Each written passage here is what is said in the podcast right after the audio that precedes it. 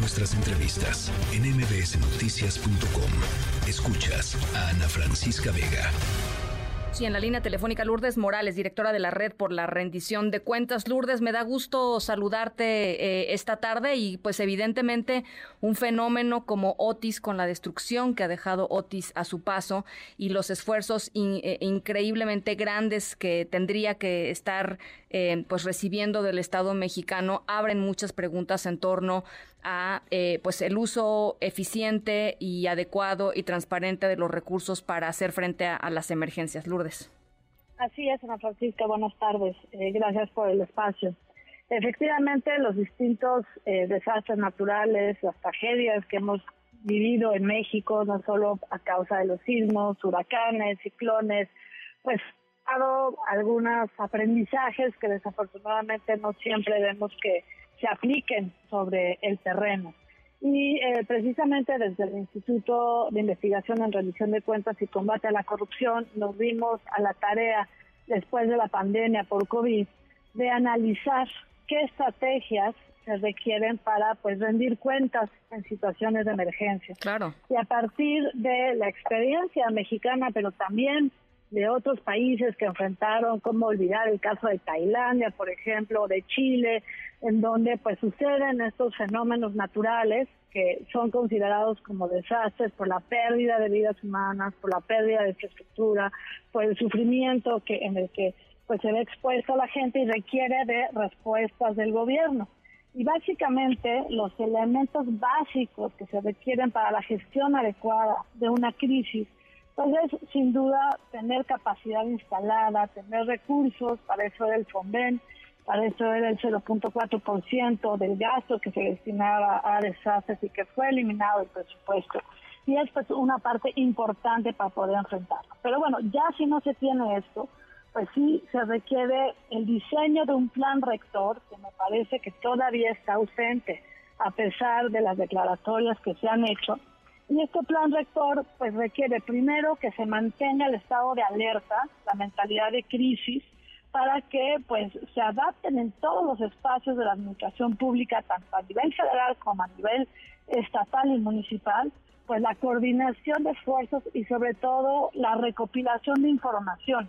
Sin información, si no sabemos si son 100 mil, cientos mil, como decía el señor de Coyuca hace rato, los que van a ser beneficiados, pues va a ser muy difícil que pueda llegar adecuadamente esta ayuda. Y esto necesita pues lógica de política pública con acciones de corto y mediano plazo y también de largo plazo, post crisis, mucha comunicación, comunicación clara, sencilla, directa, para que no existan estos espacios de desconfianza o espacios de despolitización.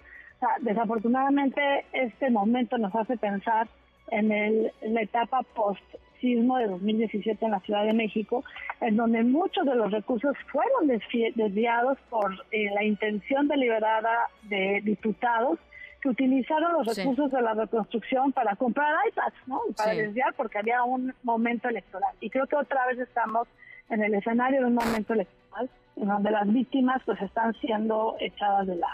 Y coordinación, coordinación de actores, coordinación de los distintos actores que pueden ayudar, pero que si no tenemos claridad de a dónde va cada peso y quiénes son los beneficiados y quiénes son los que lo necesitan, pues no vamos a lograr ver a Acapulco y a los municipios de Guerrero salir de esta pues, de esta crisis. Que, que, parte de lo que sucede en las emergencias, eh, eh, Lourdes, y es, es, parte del problema, es que em, pues los gobiernos voluntaria o involuntariamente eh, aprovechan los espacios de pues de arbitrariedad, digamos, que se, que se abren o las oportunidades, digamos, para, para, pues para hacer otras cosas, para hacer, eh, cometer una cantidad importante de, de abusos o quizá de malos manejos, porque justo la gente no está pensando en dónde están los pesos, sino más bien está pensando en ayúdenlos ya, ¿no? Y, y eso abre pues espacios este, para mucha discrecionalidad, quiero decir. Así es, o bien hay quienes eh, se aprovechan desafortunadamente la tragedia para tener pues contratos directos, para vender, como ya este, observamos y reporta la prensa en Acapulco, el, eh, la gasolina robada pues vendida directamente a tres veces su precio real. Desafortunadamente estas cosas suceden cuando no hay un eje rector, cuando no hay vigilancia y cuando no hay coordinación y me parece que es lo que está faltando a pesar de algunas declaraciones. Ahora, eh, perdón, nada más eh, creo que sí es importante decirlo. Eh, para que haya todos estos elementos que tú mencionas, esos tres elementos que tú mencionas, tiene que haber voluntad política de haberlos. No, no, no es, no es ciencia oculta, quiero decir. Es, eh, es simple y sencillamente que haya voluntad política de empezar a armar una estrategia integral, amplia, este, transparente, que se pueda monitorear, en fin. Si no está la voluntad política, pues no existe, ¿no? No está.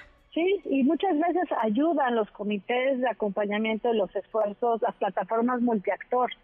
tenemos un órgano nacional de transparencia, tenemos distintos niveles de gobierno, tenemos actores que ya han estado en otras crisis y creo que ese conocimiento se puede utilizar pues para tener acciones más concretas que den resultados. Si no son ciegos, ya tenemos una declaratoria de 47 municipios y a los dos días resulta que solo dos, ¿no? Que pues por fin fueron 47, fueron dos.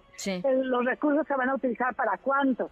¿Cómo está la situación realmente de todo el estado de Guerrero? Porque sabemos que fueron varios municipios los dañados, ¿no? Entonces, ese tipo de cosas, cuando hay vacíos de información, pues se llenan desafortunadamente de cuestiones pues no, no muy útiles para salir de la emergencia. Bueno, pues ahí está. Lourdes, teníamos muchas ganas de platicar con, contigo eh, y vamos, supongo que ustedes eh, en la red por la rendición de cuentas estarán pues muy pendientes de y haciendo cortes de caja este temporales de lo que vaya sucediendo en Acapulco, ¿no? Así es, y monitoreando la información siempre y cuando esta sea verificable y sobre todo pública. Tenemos una ley de transparencia que es pues la mejor de las mejores del mundo y pues no no va es suficiente con que se cumpla con esta con esta normatividad. Bueno, pues estaremos entonces conversando por aquí. Te agradezco muchísimo estos minutos por lo pronto, Lourdes. Gracias, buena tarde. Un abrazo, Lourdes Morales, directora de la Red por la Rendición de Cuentas.